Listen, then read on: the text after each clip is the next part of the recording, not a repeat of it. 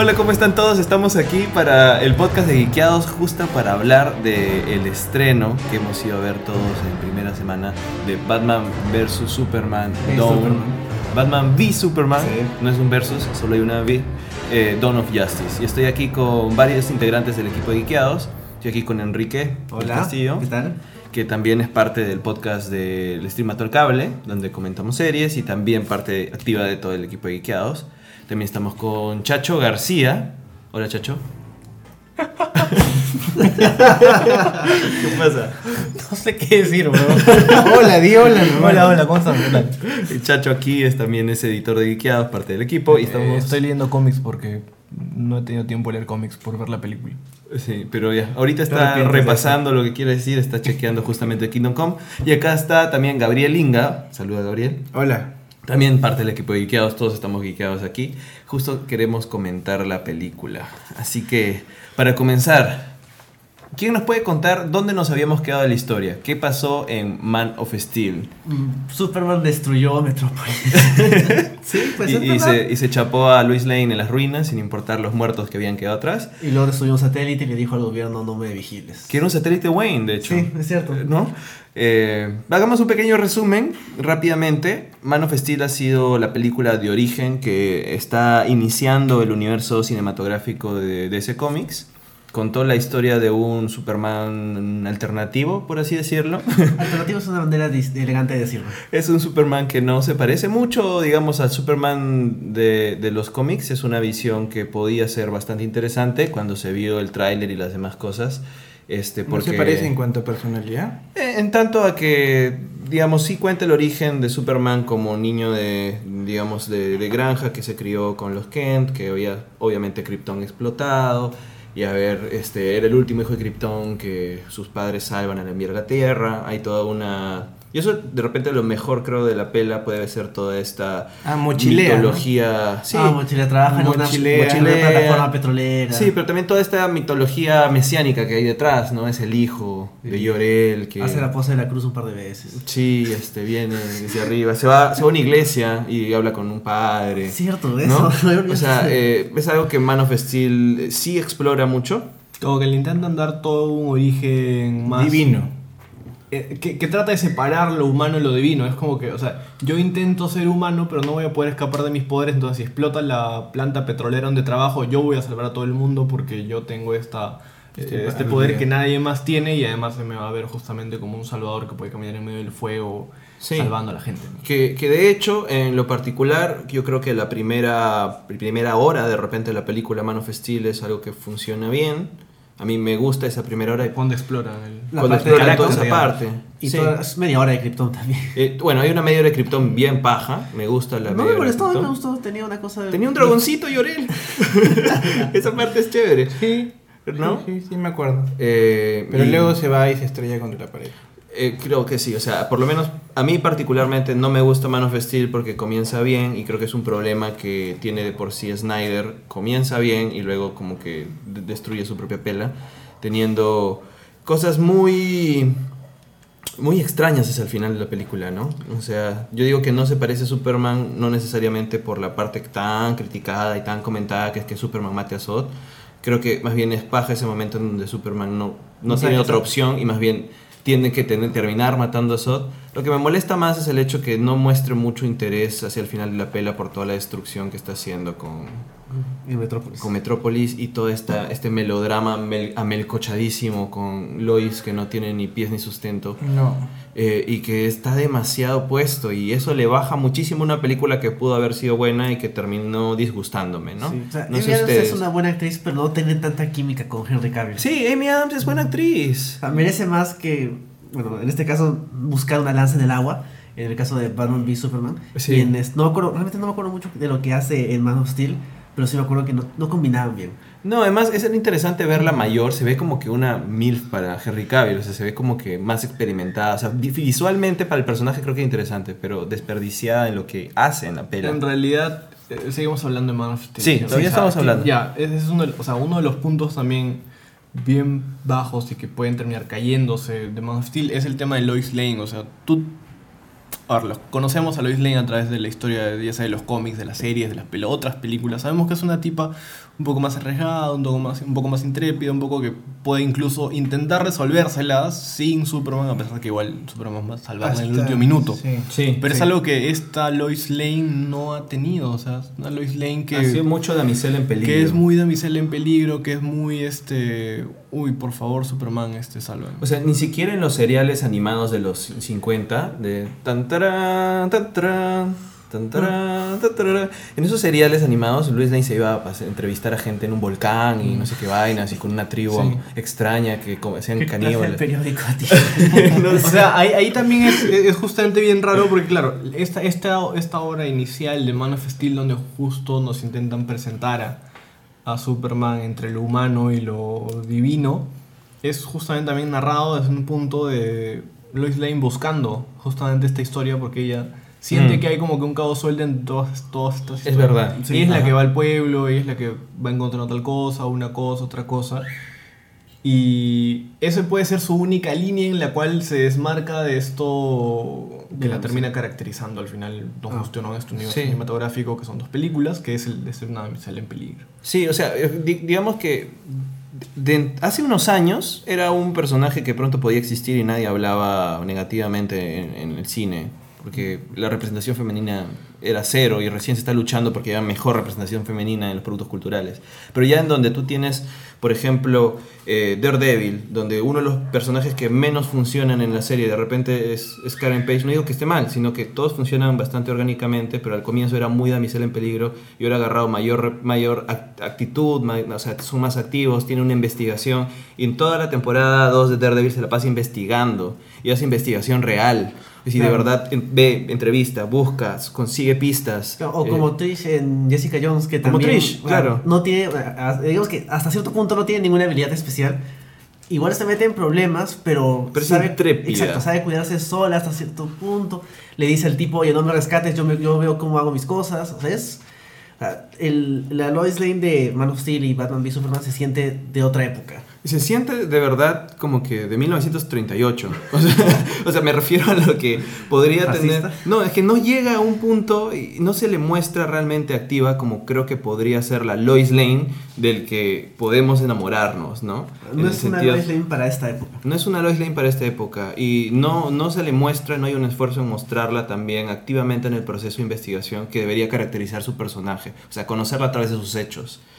Y por ahí que le, des- o sea, creo que desmerece un poco su historia y termina afectando la película en general. Pero seguimos hablando de Man of Steel en realidad. Sí, creo que. Pasemos rápidamente a lo otro. No sé si Gabriel querías decir algo más. No, nada, para recalcar, solo a- quería decir que le creía más a la Lois de Smallville que a la de Lois de, de acá, De de, acá. estas películas. Y- eso- está, Es sí, tenía su carácter, su, Sí. su Sí. forma de ser aguerrida. Claro, siempre lo cuadraba a Claro. Clark. Oye, chévere, tú, claro. pa, pa, Sí, pa, lo pa, pulpiñado. A pesar de que no tenían diferencia de edad, cosa que se nota más en la película, que sí parece una diferencia de edad. O sea, igual marcada. en Smallville se le veía un, un par de años mayor, o sea. Sí. Estaba bien. O sea, eso es interesante. Súper bien. Chacho está a prueba. Sí, Sacho sí lo approval. Sí, yo creo que la, la, la di- digamos, esa melcocha, que, o sea, puedes poner romance en tu película, todo bien, pero no hagas que tu personaje femenino sea solamente el objeto de interés y nada más, ¿no? No, sí, en, en Man of Steel se convierte en un melodrama, en una novela. Sí. Y eso bajó un montón. Y, y también yo creo que afecta a la imagen de Superman como esperanza, o sea, pon- ponlo a matar al malo, pero realmente no, ponlo a pensar un poquito más, o sea... o sea, él dice, ah, este símbolo significa esperanza, pero esa es la única esperanza de la- en la película, porque el resto es como que destruyo edificios, peleo con el malo, sigo peleando, lo mato al malo y ya. Sí, yo sé que, que DC quiere diferenciarse bastante de las películas de Marvel y está bien. O sea, creo que no debemos esperar lo mismo y es paja poder ver eh, más variedad en las películas y que cada uno tenga su estilo. Pero al final, el- la última secuencia, Man of Steel, era más destrucción que cualquier otra película de Marvel, más que Avengers. Y no se ve nunca gente salvándose. O sea, por lo menos en Avengers, con las fallas que pueda tener la pela, Los- tú podías ver a los personajes salvando gente. Sobre todo el Capitán América, que sale como Sí. que dirigiendo gente, tú, Sí. le- sí, como que Y, a gente. y de alguna forma, Avengers 2, o sea, Age of Ultron, en donde tampoco, tampoco es una película que, que esté libre de fallas, tiene un montón de errores y fallas. eh, sí hay un esfuerzo Una de todavía... las peores mm, de Marvel. Es una de las peores de Marvel. Y aún así tienes, en, digamos, en el guion a los personajes activamente tratando de salvar gente. A Quicksilver Sí, dando su vida. sí. O y- sea, vemos lo que los hace héroes, exacto. ¿no? Ajá. Si no, ¿para qué están? ¿Para qué existen? Para pelearle al malo que ellos mismos han creado. O sea, Claro, es como es- que, ¿dónde está lo heroico? En Man of Steel vimos a dos dioses destruyendo un planeta. O sea, era Vegeta y Goku. Era Ni este- siquiera, porque Goku dice, vámonos ahí a la zona deshabitada, Y donde hay gente, para poder pelear y que no se mueran estos. Claro. Pero- Hasta Cell es decente, dice, nos vamos a este sitio abandonado a pelear, o sea. Claro, y o sea, eso- eso, ya eh, tal vez adentrándonos ya a lo que es hablar de, de- de Batman. Batman. v Superman. O sea, realmente hay una gran diferencia notoria entre lo que es Batman y lo que es Superman, ya sea en su experiencia, digamos, lidiando con el crimen en su ciudad o con los malos. o sea.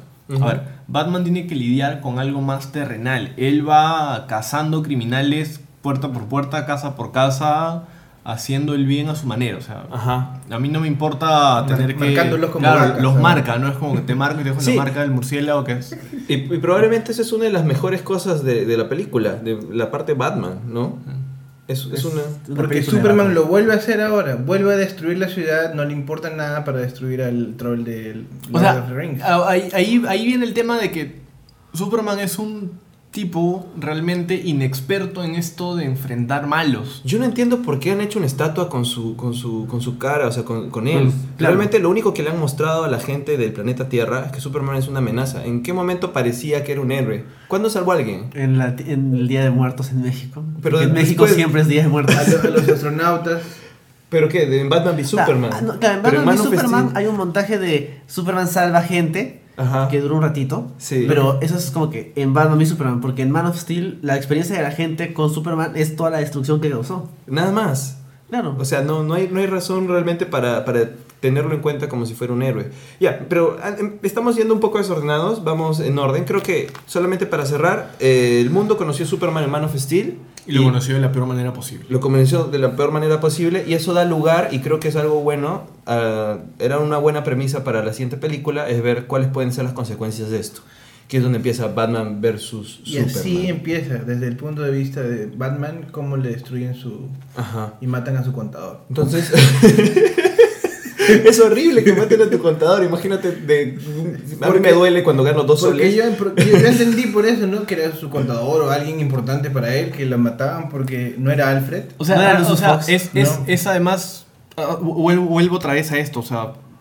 No te muestran a Batman, te muestran a Bruce Wayne como un tipo, como un tipo sumamente humano que se preocupa por la gente de Por su la empresa. chibola, claro. Se- Es no, cierto. primero se preocupa por la gente de su empresa. Es como Claro. que él, ¿por qué va a Metrópolis? Porque nunca te explican por qué está yendo a Metrópolis. Pero él llega a Metrópolis, sabe que está en medio de un desastre. Sí, además y él te- lo que intenta hacer es llegar justo a su edificio, al edificio de su empresa, para que salvar Sí. a la gente. Ahora, te cuentan, lo único que hay de world building en la, en la, en la película, em, que después voy a hablar un poquito de eso, es que te, te hacen parecer que Metrópolis y Ciudad Gótica están muy cerca. Están literalmente una acá y la otra al lado. Al otro lado de un, el de lago. un el gran río, lago. sí, un lago. Un, un río. Esa es la decisión que ha tomado Snyder explícitamente para esta película. Para que Sí. se pueda ver una ciudad desde el Desde otro el lado. otro lado. Sí. Y ya, digamos, eso me pareció interesante. Porque empezamos a hablar de cosas chéveres de la pela, de Batman y Superman, porque después vamos a ver cosas no tan chéveres. Pero este hacen que Gótica y, y Metrópolis estén muy cerca para que haya esta confrontación, confrontación más directa de día y noche, ¿no? Este lugar este, es un lugar más oscuro, este lugar es un. Pero Gótica más- tiene un estilo antiguo y Metrópolis es moderna. Es como, Sí. o sea, igual Metrópolis es que es un poco raro porque, digamos, en la ficción y en los cómics, ambas han representado cierta, cierta parte de Nueva York. O sea, también hay un Nueva York en, Ah, existe en, Nueva en- York. en DC. Así. Aunque Sí. la Metrópolis es más, claro, tiene un poquito de Nueva York, tiene también un poquito de ciudad del centro de Estados Unidos. Sí. Porque es como que está acá Metrópolis y al costado está Smallville, que es Kansas, básicamente. Claro, o sea, supuestamente Metrópolis está cerca a Kansas porque viene Superman, Clark Kent o Kal-El, viene de, de Smallville, que es Kansas, y va a la gran ciudad, que la más cercana es Metrópolis, por eso es que va ahí. Y más bien, eh, creo que Gótica representaba más Manhattan, porque es una ciudad que sí tiene puertos, una ciudad que siempre ha tenido, Yo digamos, pensé que Metrópolis era Chicago siempre. También, Eh, creo que la de Nolan poco. está más basada en Chicago. Sí, eh, es interesante cómo, cómo ahora más bien parecen ciudades hermanas. ¿no? Parece que estuvieran bastante cerca y por eso Lex desde un lado mira y al otro está en Gótica y, y mira al otro lado está en, en Metrópolis y viceversa, ¿no? Sí, sí, sí. Sí. Pero bueno, ¿qué les gustó de la pela? Cuéntame. Ah, Batman. Batman, o sea, la película es. No es exactamente una película de Batman, pero hay bastante énfasis en Batman y eso es bueno porque Batman es el mejor personaje de DC. Sí, Sí, Sí. sí, básicamente. sí. lamentamos que O los sea, amigos no consideren eso. Incluso un Batman no tan bien caracterizado no está tan mal. O sea, Ben Affleck no es un mal Batman. De hecho, a mí me gustó bastante, ¿ah? O sea, la película en general, spoiler alert, no me gustó en general. O sea, me terminó disgustando por varios puntos. Pero creo que la línea de Batman es la más interesante. Y creo que Ben Affleck, como tú decías, Chacho, o sea, se ha enfocado en darte un Bruce Wayne. Y eso es algo que no, que no todo el mundo. O sea, las versiones anteriores que hemos tenido de Bruce Wayne Batman, Batman. han sido más centradas en Sí. Batman. Y luego Bruce Wayne como añadidura. Claro, o sea, Sí. Nolan, las películas de Nolan eran Batman, era la psicología de Batman, y claro, Bruce Wayne era simplemente el personaje. La broma, era la broma. Eh, eh, eh, claro, La la fachada. la, fachada La así que aparecía dos minutos. Con las supermodelos. Claro, Claro, ah, qué Claro. chévere, mira, me voy a pasar Yo soy dueño de este restaurante, ¿no? Sí, igual, o sea, yo creo que varios de repente me pueden odiar por decir esto. O sea, yo sé que Christian Bale es un buen actor, pero su Bruce Wayne es el- probablemente el más plano que ha habido de, de la saga. No sé, o sea... Está Adam West primero, luego Keaton, luego No, Affleck. espérate, no considero los de Schumacher, está bien, los de... Claro, sí, no, o sea, de hecho, esos Sí, están al fondo. ellos están al Eso- fondo. Estamos eh, poniendo Pero- en paréntesis a Schumacher. Sí, Schumacher De está todo, fuera. sí. Pero, o sea, Keaton, de hecho, el, el Bruce Wayne de Keaton tenía personalidad. Y es más, está medio loco, pero porque todos los personajes de Tim Burton son medio Claro, locos. Tenía, tenía personalidad, que es lo que lo hace más interesante. Sí. Porque Bale es como que es tan fachada que no hay nada. Bale, claro, el de Bale es vacío. El Bruce Wayne de Bale es, es sufrido y. Ay, sufre. Es solo una máscara. ¿no? Y, una máscara, no, el- no, no es un. No, no te trabajan tu psicología como ser humano, o sea, te lo trabajan solamente con el- la carga de, de ser Batman y de salvar a su ciudad, pero nunca has explorado o sea, No, qué no. quisiera ser como persona. Claro, no lo han explorado. Y yo creo que aquí está el trabajo de Ben Affleck. Yo sé que mucha gente de repente odia a Ben Affleck, pero yo creo que él se ha esforzado como director también que es y con por de repente el tipo de trato que ha hecho con Warner para hacer más películas. En armar a Bruce Wayne. En armar a Bruce Wayne. Sí. Ajá. Primero, antes que a Batman. Sí.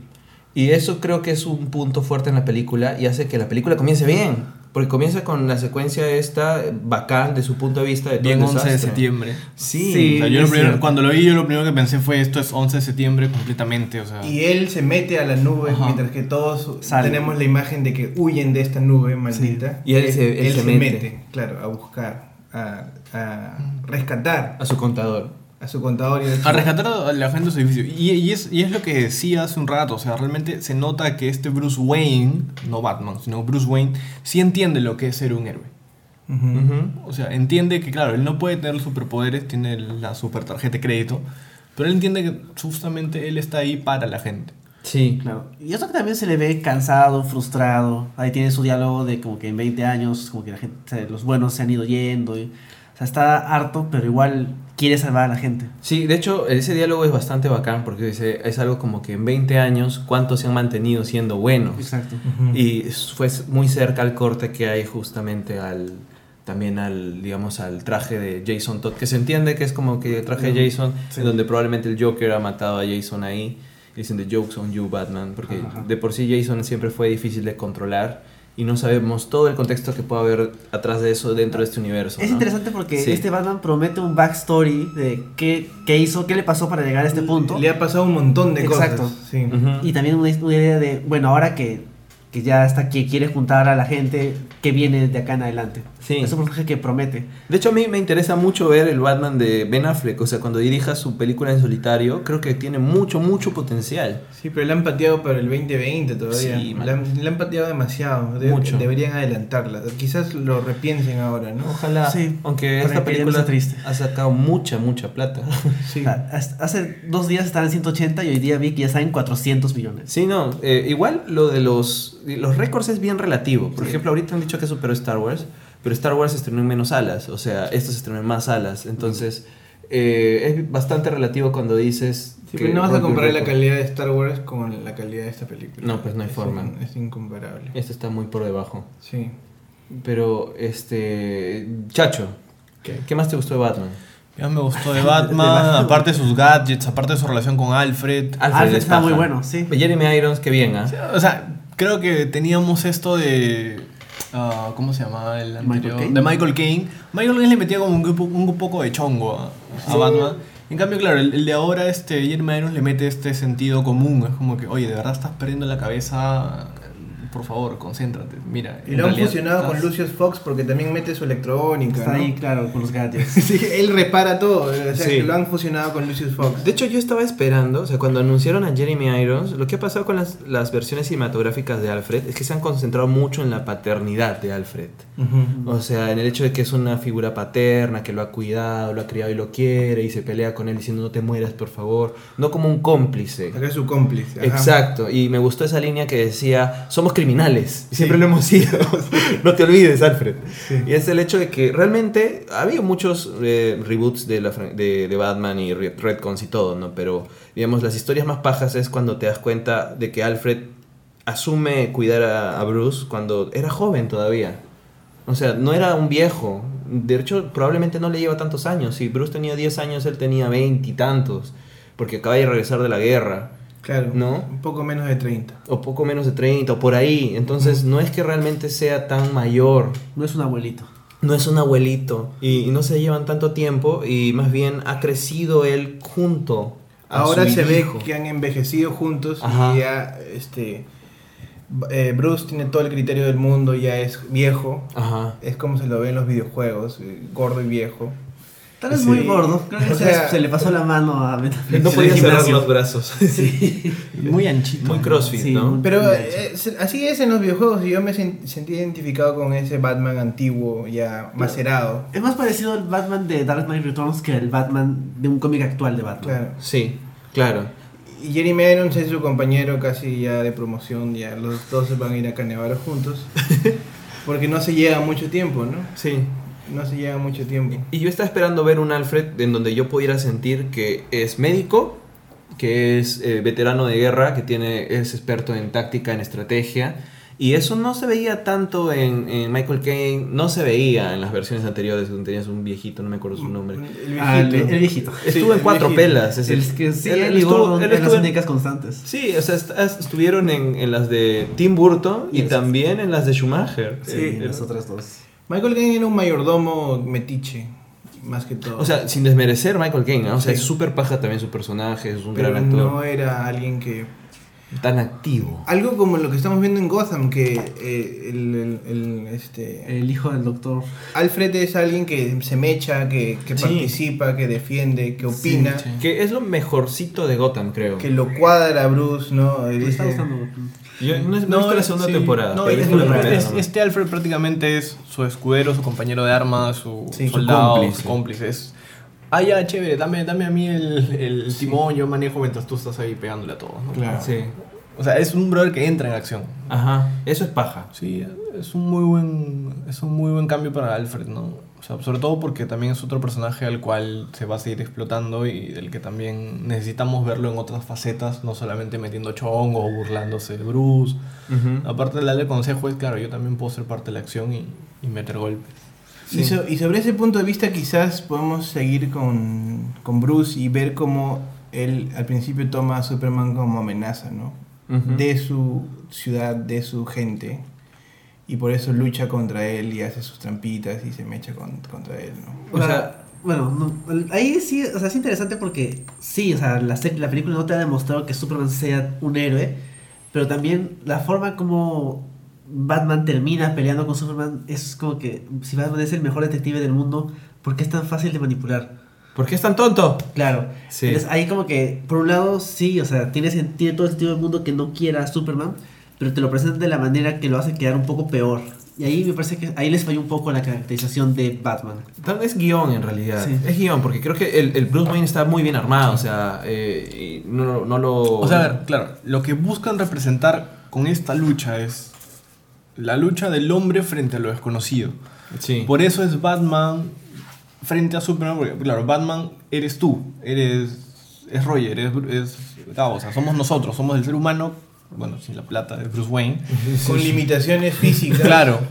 enfrentándote a algo que ha venido de fuera, que no es de tu entorno, que sabes que puede acabar con esto. O sea, es una, es, es una teoría, es una, claro, prácticamente es una a- a- alegoría a la xenofobia, ¿no? O sea, Es cierto. Te supera totalmente. es- sí, o sea, es.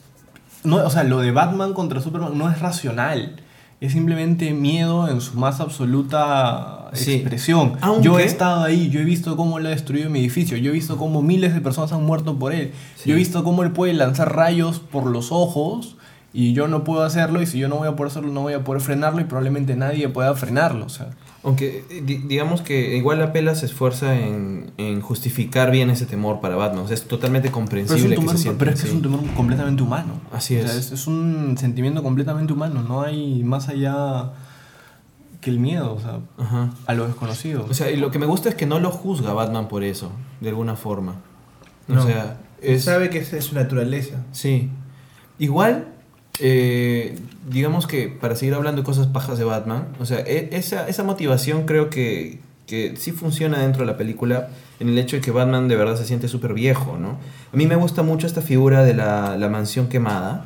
Ah, sí. Esa mansión quemada por la que pasa y luego camina, es él, o sea, es él todo quemado, o sea, Derrotado. destruido, derrotado, viejo, ya no le interesa tanto las cosas, marca como, como ganado a sus criminales, como para ver, aquí está con tu Sí, marquita. Claro, o sea, yo no voy a ser buena gente, ¿no? Para mí el fin es este, entonces yo voy a cumplir con este fin, pasándome por encima todo, todo por lo que creo y todo por lo que en el momento creí. Fin. Sí, hasta cierto punto en realidad, porque creo que ya se pasaron un poquito con el tema de que Batman mat- mata tan fácilmente cuando su argumento contra Superman es justamente que No que deberías matar. no deberías matar Superman, no ten más cuidado con la gente.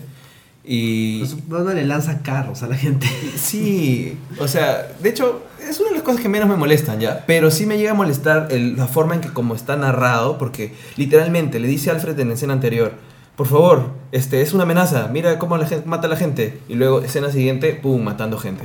Claro. Entonces- y, y lo que me frustra más de eso no es tanto que te Pero- lo muestres así, sino que el otro, el otro día leía que Snyder decía, pero yo he leído Dark Knight Returns y Batman mata en Dark Knight Returns.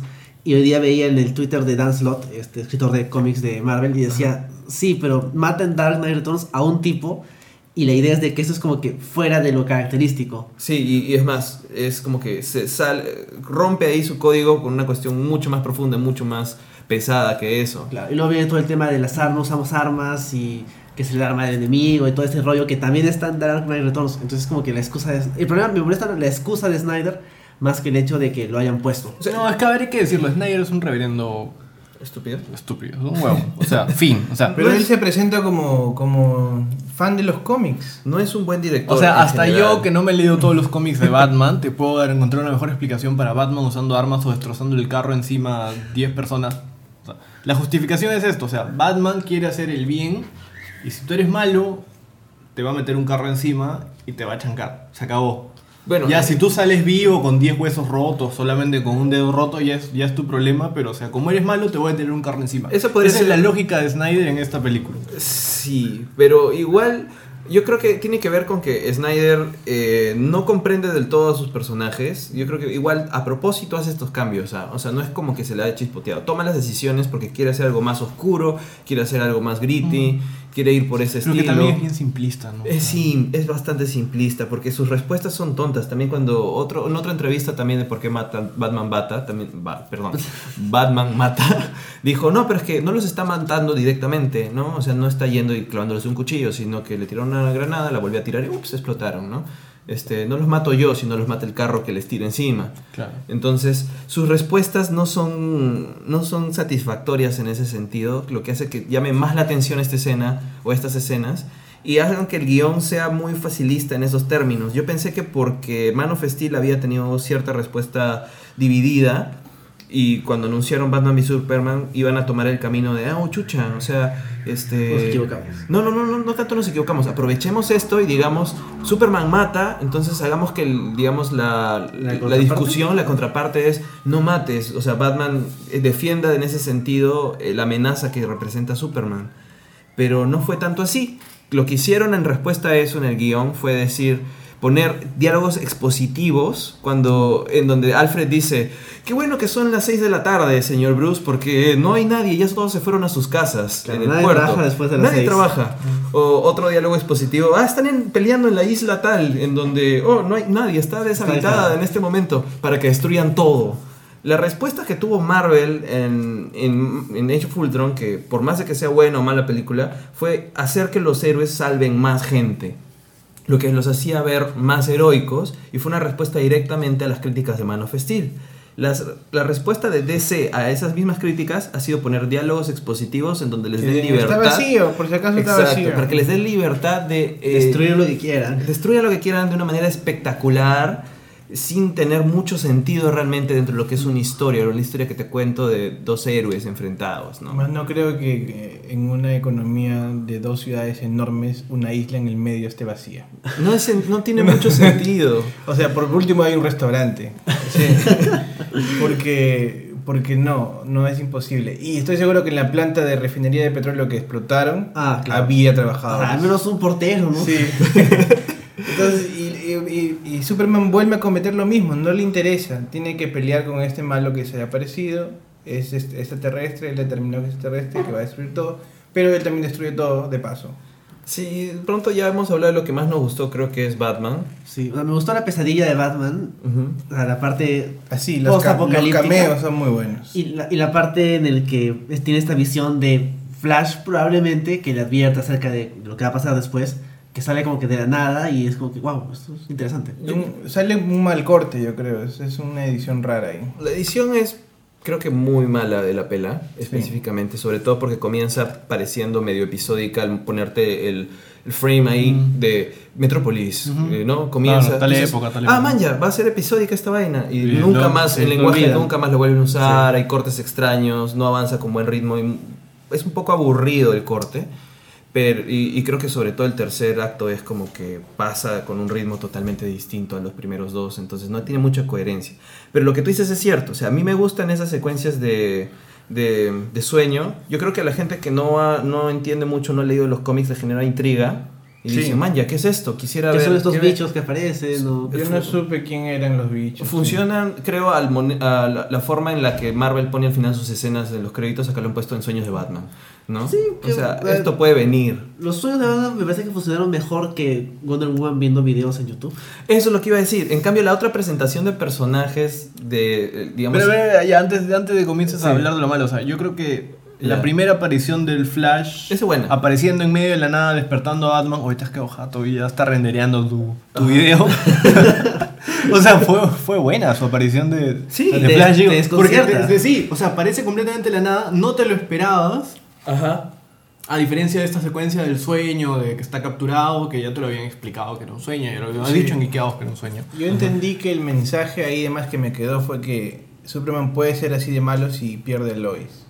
Sí, Sí. claro. Sobre ¿No? todo sí. Ajá. Y eso me pareció bien bacán en un mundo, una línea de tiempo posible de Superman malo cuando alguien le mata a Lois, ¿no? A mí me hizo pensar que, que era posible que, que la película o de Flash sea Flashpoint o algo parecido con un Superman malo o este que se vayan full Injustice y hagan algo, ¿no? Injustice, algo claro. como Injustice. Y solo esa, esa porción de la película me pareció una película muy chévere, una posibilidad de película muy chévere. Ajá. El Batman, Cinco minutos. claro, con gabardina viejo, estos este Esos paramilitares de Superman. Superman, cuando Superman aparece como el, el tirano y los bichos raros de Que, esta- fue una- que, que eso tenía bastantes guiños a Red Zone. Sí, Claro, claro.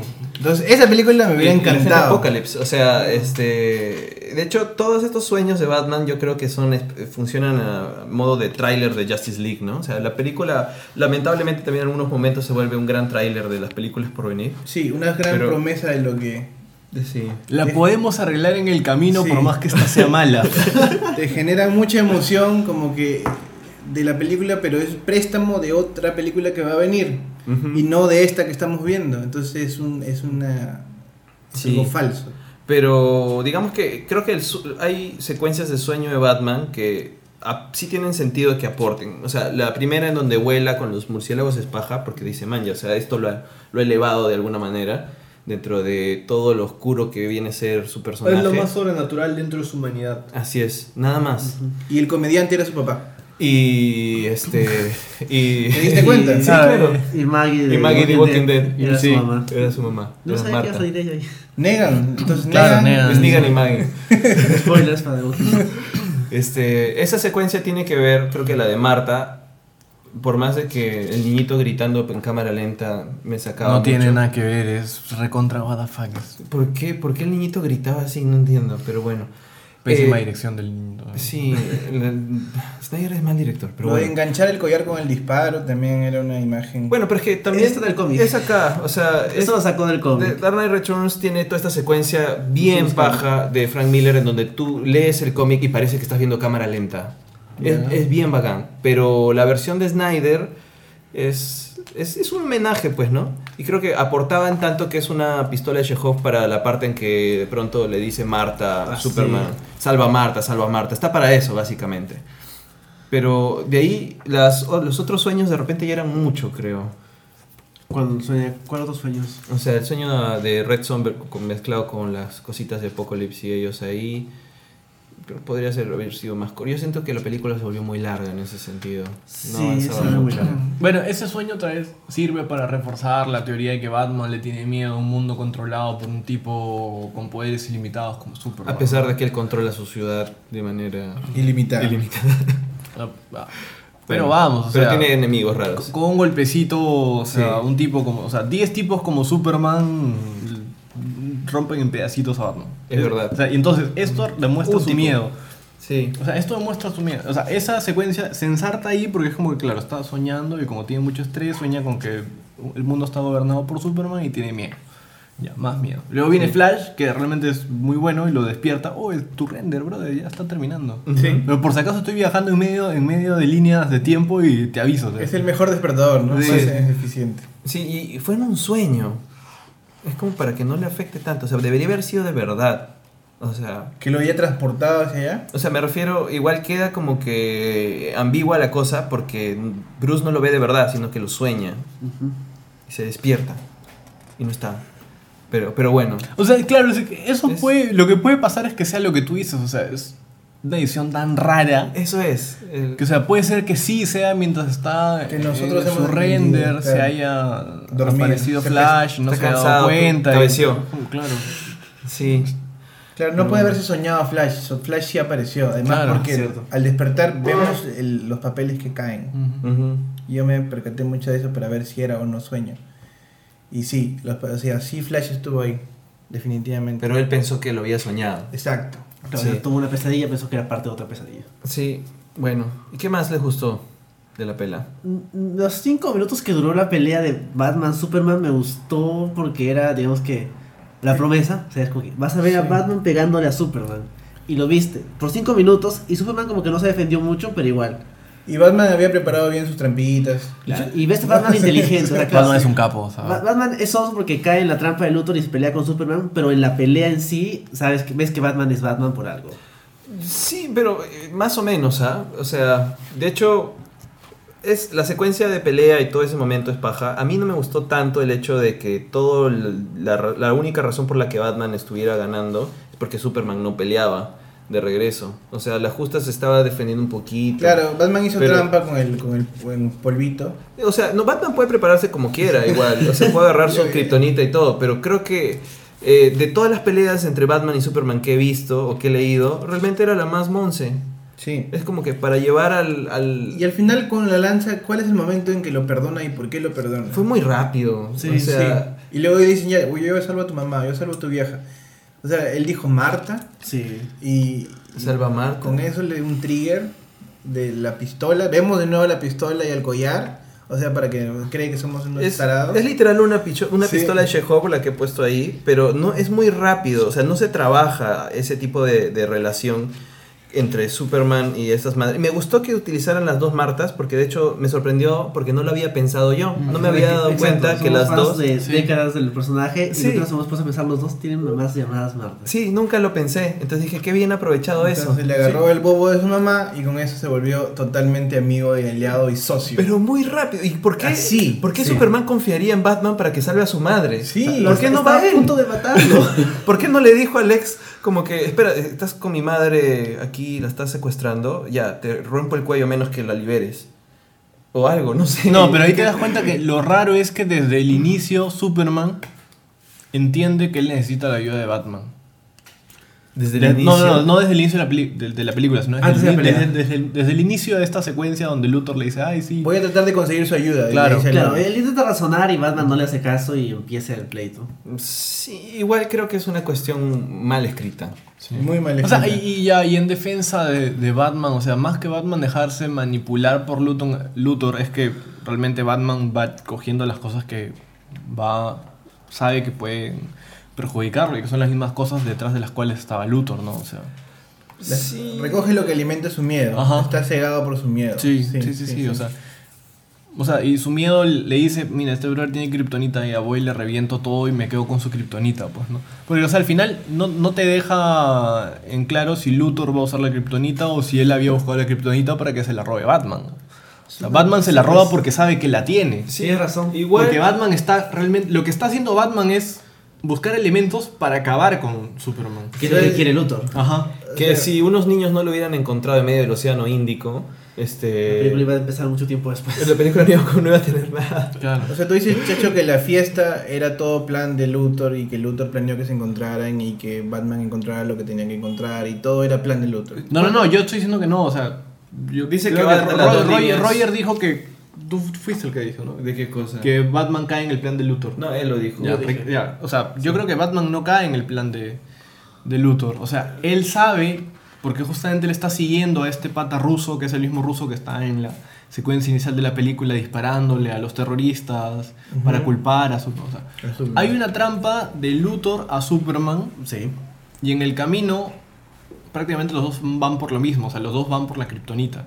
O Ya. sea, Batman sabe que hay algo que está buscando este ruso que lo puede llevar a un- una cosa especial que pueda ser Sí, útil contra o sea, Superman. Podemos hablar ya de cosas que no nos gustan, ¿no? Sí, el peor Creo- Luthor de la, de la historia de lo, la que, lo que has dicho me, me, me ayuda a decir un punto. O sea, yo creo que probablemente eso es lo que ha pasado. No sé si es lo que pensó en Snyder, pero de hecho, el gran plan de Luthor no se entiende en la película. O sea, realmente hizo eso. Realmente lo que pensó es: ya, voy a. Quiero deshacerme de Superman. Entonces voy a ver qué hago. Voy a. Usar la kriptonita. Voy a encontrar. Oh, unos niños encontraron Kryptonita. Pero ¿por qué Bacán. quiere deshacerse de Superman? Y no se entiende Porque tampoco. afecta sus negocios. No. Porque lo, lo, o sea, Lo odia. lo Odia porque tiene muchos poderes y viene de fuera del mundo. Debería No haber es muy explorado distinto un a poco Batman en más. ese sentido, pero claro, es cierto. De- o sea, sale, se siente como que forzado. O sea, yo sé que Luthor odia a Superman porque sé que Luthor es el enemigo de Superman. Y que lo suele odiar porque Superman es como que el superhombre y todo. Y porque le quitó el pelo originalmente. Y ¿no? eso, y Pero en pelo. esta película no se entiende por qué lo odia. Exacto, o sea, yo, lo- yo lleno ese espacio porque yo he leído cómics. Pero también me doy cuenta de que sin eso, yo tampoco sé por qué a Luthor le cae tan mal Superman. No. No, y además este, es- este Luthor no se entiende por qué le cae mal Superman y además que su plan elaborado fue mandarle cartitas a Batman para alimentarle el odio que ya sabía que tenía, eh, reclutar a un, ¿Un paralítico? un paral- o alguien con discapacidad mo- No, motora. regalarle una silla de rueda bomba Sí. a un paralítico. Lo que no sé si es que el tipo sabía que era una No, bomba. yo, yo estoy seguro que no lo sabía.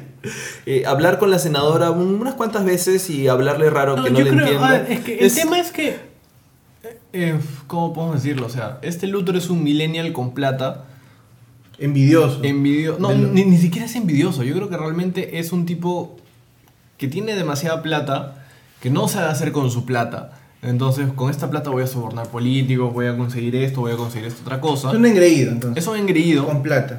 Y en el medio de este engreimiento, o sea, él no entiende que haya una entidad superpoderosa que venga de otro mundo. Porque su filosofía la intentan explicar con este cuadro Mm. de los diablos y los De ángeles. hecho, eso es, Sí. eso es algo bueno. O sea, por lo menos algún, en algún momento a Snyder se le ocurrió, ojalá que haya sido él, si no lo estoy su- No, el pata, el pata Goya. que trae el café. Goyer. Bueno, ese momento en el cual del cuadro es, digamos, podía resume un montón de cosas que sin eso hubiera estado completamente fuera de lugar. Al menos hay, digamos, una imagen eh, mitológica, mesiánica, que va de lado con lo que eso representa Superman y explica un poquito lo que puede estar pasando en la cabeza de Luthor, que era eso. ¿No? O sea, eh, cree que el mal puede venir de arriba, está justificado de alguna manera. Claro. Entonces, Sí, este, eh, algo por ahí, acabamos de ver la última encuesta de las elecciones, estamos un poco asombrados, Lex Luthor sigue arriba. No, no importa, Pero- están, están la, la cosa es quién sube en segunda opción. Pongo en paréntesis a todo. Sí. ¿Quién, Ahora esto es un podcast electoral. quién sube a segunda para pasar a segunda vuelta y Vamos a ver dónde aparece Batman a salvarnos. Sí, por favor, no al pingüino, que es que... Bueno, Luthor fue presidente. Luthor fue presidente. No, Es, es fue- increíble, sí, bueno. Ah, Claro, estamos peor que el universo DC. Pero bueno, ya, aterrizando en la película. O sea, el plan de Luthor era. O sea, claro, es que es muy divertido porque en todas las secuencias de Luthor su único plan al final te lo explican en la parte en la que te dicen. En la que te. En que rapta Marta, o sea, al final, ¿por qué no, No, eso es su, el su- inicio? su última parte del plan. No, su, su- su última parte del plan es: voy a usar tecnología kryptoniana para acabar con un kryptoniano, ¿no? Sí, acá dice... Su, su afán era poder, ¿no? Porque eso también se entra en la nave, aprende todo. O sea, asumimos que aprendió como Neo todo, ¿no? En- Absorbió todo Claro, el o sea, conocimiento. eh, o sea, es que llega a este punto de nuevo, o sea, es un millennial engreído que quiere poder y sabe que hay algo, alguien más poderoso que él, o algo, o alguien es Y más también poderoso que profundamente él. xenófobo, porque decía, Sí. los, los, eh, los demonios no vienen de la, de la Tierra, o sea, de nosotros, sino vienen de arriba. Esos son aliens, son extraterrestres. Sí. literal- Literalmente son fuera. Esa, eso fue lo mejor de Luthor. O sea, todo lo demás, no, No, creo pero que... su discurso se queda otra vez en lo simplista. En la en lo nada. simplista, Sí, es demasiado sí. simplista, no, no, no. eh, no, digamos, ya, ya teniendo... Lo que pasa es que ahorita hay muchas cosas buenas que ver. Y lo de la Y ahí- senadora y la Pichi, no entendí Ah, nada. sí, eso. No. ¿Cuál? ¿Por qué? Es que le dijo eso para poder usar el chiste después cuando lo vaya a matar. Claro.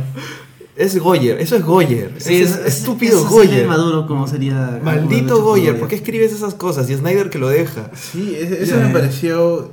Y a todos los de la sala que estaba, les dijo, ¿qué? ¿Por qué está.? Y las miraditas, y ves- te das cuenta Sí. cuando Snyder agarra planos y mira, mira la miradita, la pichi, ya sabes qué dice, pero sigue demorándolo, piensa que, que va a generar más tensión. La gente más bien se pregunta, ¿qué, va a pasa pa- acá? ¿qué sucede? O sea, es una broma ¿Qué más. Era un, detalle, era un detalle tan aislado en algún momento de una conversación que no lo ibas a asociar en un momento de tensión. Sí, Claro, ¿por, qué exacto. no, ¿por qué le das el punto de vista, por qué le das énfasis en una historia que ya tiene mucho tiempo de metraje y han cortado a la pobre llena malón y no sale Batichica para darle tiempo a la pichi y la explosión? O sea, la explosión, o sea, La bastaba con la explosión. primer plano. Sí. Ah, Dios. Bueno, es un jugo de durazno, creo. Pero es lo que dice En la teoría, etiqueta, pero todos entendemos que es la Pichi. Sí. Sí. Ay, pero, pero bueno, eh, no me acuerdo qué estaba diciendo hace un rato sobre, ah, sobre Luthor. ¿Merecía Luthor esto? No lo sé, la verdad.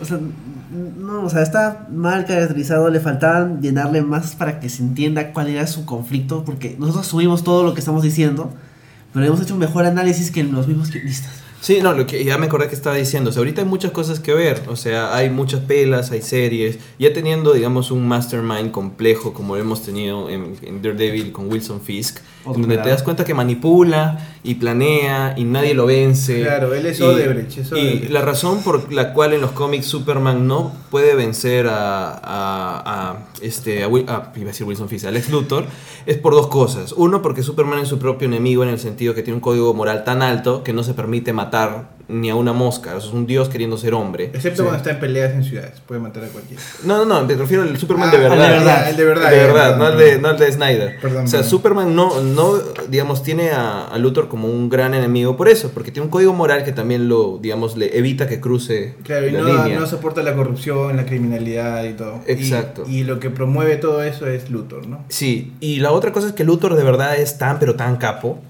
Tan capo que está protegido por mil formas y tiene todas las salvaguardas y toda la diplomacia necesaria. Cuida la ley, digamos, porque no puede entrar Superman a llevárselo llena de Exacto. papeles el- los juicios, lo eligen presidente, no le pueden hacer nada. Sí, porque al fin de cuentas Superman quiere ganarle por la vía correcta, porque representa el, digamos... eh, La verdad, la justicia, La verdad, la justicia, el estilo de vida americano, exacto. Entonces, Puta, es el Hulk Hogan de los cómics. sí, no, al final de cuentas es más o menos tiene sistema moral parecido al Capitán América, o sea, es Superman, es el... El, El primer superhéroe. El primer superhéroe que era medio douchebag en los primeros cómics, pero luego se construyó a ese lado y ahora no se construyó en absoluto Superman así en la película. No. No, no, o sea, sí, pues yo, a mí no me, no me parece raro que no lo haya torturado a Luthor para que le diga dónde está su mamá. Sí, es raro. O sea, es un super, o sea, eh, Es el. Superman de esta película es un Superman que intenta caerle bien a la gente porque sabe que la gente lo odia. Sí, es verdad. Por eso va a México a salvar gente. Claro. No, no quería, no salvó a, mira, en Va, su va- ciudad. va por el voto latino. Sí, sí, va por- Claro, en Metrópolis hay mucho crimen. No se ve porque la película no tiene world building. Pero de hecho, no se ve salvando a nadie. Como que, no sé, pues de repente en la esquina podía haber salvado a alguien de ser asesinado, asaltado, lo que sea. Pero no, ve en la televisión que alguien se está quemando en México. Se va hasta México, figurar. donde hay cámaras y ahí de pronto. Y donde la gente lo salva. puede tocar como si fuera un dios. ¿Cuál? Por ejemplo, me acuerdo que hace poco en el Honest trailer de Superman, la película clásica de Christopher Reeve, Ajá. se burlan de que hay una parte en que Superman sale un gatito. Sí. Pero es como que eso haría Superman. O sea, este Superman no sabe gatito. O sea, le da igual el gatito. Pero Superman de verdad sí haría eso. ¿Qué, ¿Qué ibas a decir, Gabriel? ¿Te ibas a decir algo? Me olvidé. Yo les iba a preguntar, mientras te acuerdas, ya creo que es clara la, la Yo- línea yo- argumental ah, de. Batman. ¿Cuál es la línea de Superman, Superman. en esta película? La línea de Superman es hay que salvar a Lois Lane si se mete en peligros cojudos. Claro, con eso empieza. Porque empieza así Sí. y empieza demostrándote que esta Lois Lane es una pésima periodista haciendo preguntas a los Willax. Matan a Jimmy Olsen. Hola, ¿usted es terrorista? matan a Jimmy Olsen. Así aparece Jimmy Olsen y lo matan. En la primera escena, Jimmy Olsen es de la CIA. Sí. Sí. Y aparece Superman porque no sé cómo la escuchó alrededor del mundo y, vino en el momento preciso para salvar a Lois. Y luego vemos que es. Claro, y esta entrevista había sido parte del plan de Luthor. Así Era es. parte del plan de Luthor. También manipuló a Lois. Y luego vemos que es bombardeado por una. Pero, ya, pero Sí. espérate, te- o sea, te das cuenta que, a ver, Luthor sabe que Clark es Superman. Sí, O sea, sí sabe. Sí sabe. Lo sabe, puta, desde antes de, de que lo sepa el mismo. Te- nunca te lo Wayne, Nunca- claro. Nunca dicen por Pero qué sí sabe, sabe. pero sí.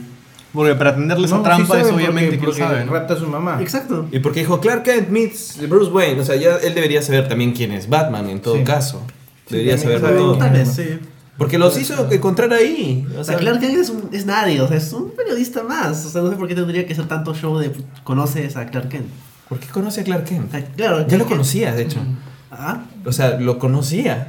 claro, además era periódico. O sea, Clark Kent cubre deportes, eventos sociales. Eh, Es un periodista de la web de 2.0, Claro, ¿no? cubre todo, cubre todo, periodista de digital. todo. Sí, eh, eh, antes de que se me vaya esta idea, ya para continuar con lo tuyo, eh, una de las cosas que más me molestan en realidad, ya que mencionas esto, es que la película, eh, visto como dirección, ¿ya? o sea, el culpo es Snyder, tiene, combina personajes súper caricaturescos con personajes tan bien construidos como el de Affleck y el de, y el de este, Jeremy Irons, ¿no? O sea, esos personajes están en otra pela y en otro código. Y tienes a Perry White, que es una caricatura, más caricatura que, que Man of Steel. Tienes a Amy Adams, también caricaturizada terriblemente y puesta como víctima. Y tienes a Henry Cavill, que no sabe actuar, o no sé si de repente sí actúa y no lo dirigió muy mal, pero lo tienes ahí haciendo el, el personaje más antipático de la película. Sí. Sí, tiene su cara de. Tiene el carisma, arrogante. el carisma de una palta, ¿no? Sí, Sí, exacto. Me disculpen las paltas, pero Sí.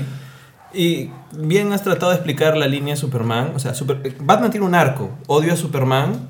Y luego me cae mejor porque tiene un- su mamá se llama como mi mamá. Sí, mamá está sufriendo. Ese es su arco. O sea, es muy rápido al final, pero tiene un arco.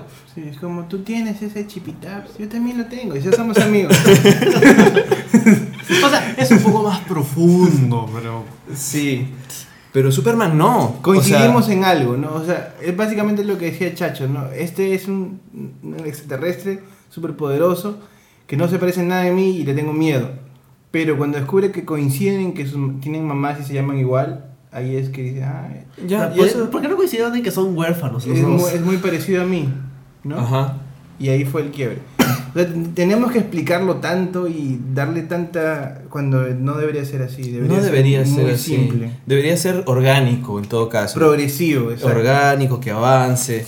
Y Superman no tiene, no tiene arco, porque lo que pasa es, eh, él mismo lo dice, no me interesa la gente, me interesa mi flaca.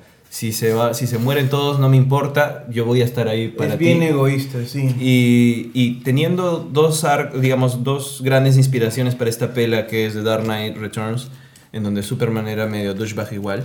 Sí, y, una herramienta fascista. Sí, y este y tienes la otra que es la muerte Superman con Doomsday, en donde esa, esa historia es Superman constantemente tratando de sobreponerse a sus limitaciones contra una cosa que es mucho más fuerte que él y siendo masacrado y pudiendo siguiendo adelante. Era como una pelea de Dragon Ball, literalmente, como Goku levantándose. le- tom- como- o sea, esa situación, esas dos grandes historias para Superman se reducen a, pucha, mi flaca está en peligro, pues este, no le digas esto, brother, te pego. ¿no? Nada más.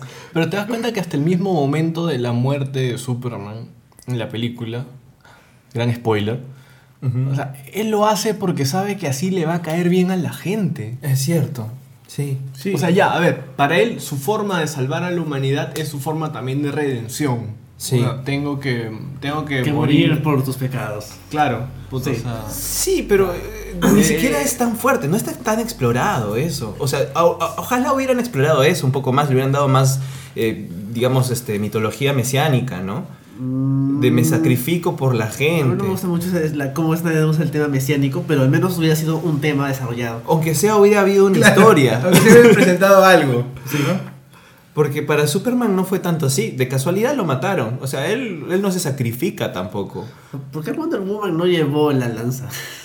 ¿Por qué se Claro. la lleva No, hay, hay, hay, un, hay una. O sea, a ver, intenta esta conversación cuando él saca a Lois de, del agua y él va por la lanza y toma la lanza, le dice, es la única manera. Como que, claro, o sea, sabes que yo soy el único que puede bajárselo porque soy lo máximo.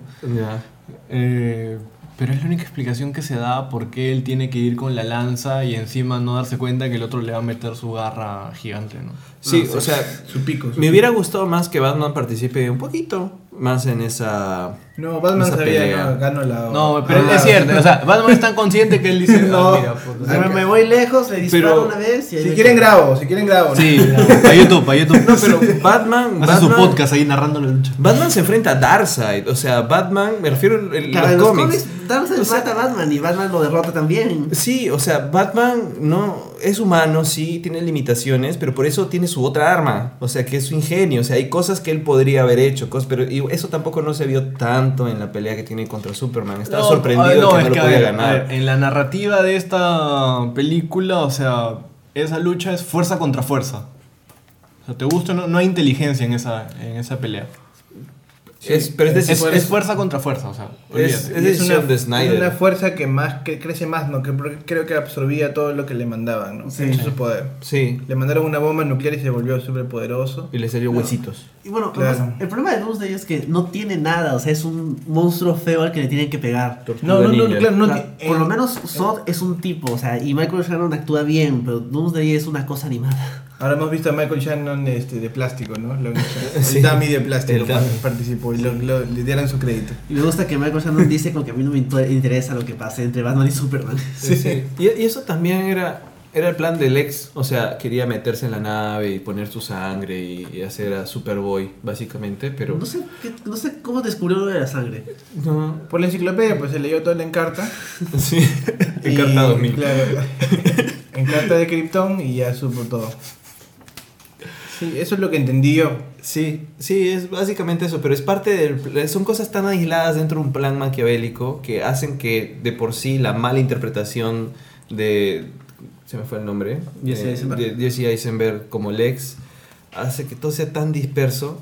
O sea, no, no tiene conexión un punto del plan con el otro. O sea, se encuentro Marta, pero también voy a sacar un, un ente de destrucción masiva eh, y a la vez Es que es como que una cosa bien random, ¿no? O sea, súper random. él les dice, ay, denme el cadáver de este brother para hacer experimentos. Ya, ¿qué tipo de experimentos? Denme la nave porque probablemente en la nave puedo hacer experimentos. ¿Cómo lo Ya. Sí. Es randomly, o sea, es randomly. Es como él quiere acabar con. Superman y esto simplemente como que le cae del cielo. Sí, Y ya está. Goyer. O No hay. No hay una mayor construcción de John sus motivaciones. Ni, ni, ni tampoco, claro, o sea, al final tú entiendes que la capacidad de descubrimiento de estas cosas como la creación de Doomsday pueden llegar porque se leyó la encarta. Sí. Pero más allá de eso es como que. Ya, ok, pero ¿qué más vas a hacer, brother? O sea, ya, ya secuestraste a su mamá, ya le, ya le metiste una bomba al Capitolio. O sea, vamos, eres, eres un genio, sí, ya, ya lo hiciste. Ya, ya habías descubierto que, que Superman es Clark Kent. Pero aunque sea que te, que te muestren cómo lo, cómo lo descubre, o sea, que te expliquen sus, Sí, sus motivaciones claro. a raíz de su descubrimiento. Sí, o sea, recuerdo mucho los, los cómics en donde, por ejemplo, bueno, ya, saltemos, no necesariamente en Superman, pasa en distintos héroes. Cuando un villano descubre tu identidad secreta, es un big deal para un héroe. ¿no? O sea, Venom era el gran, el gran villano de Spider-Man durante un tiempo porque él sabía su identidad secreta y era una amenaza constante para los miembros de su familia.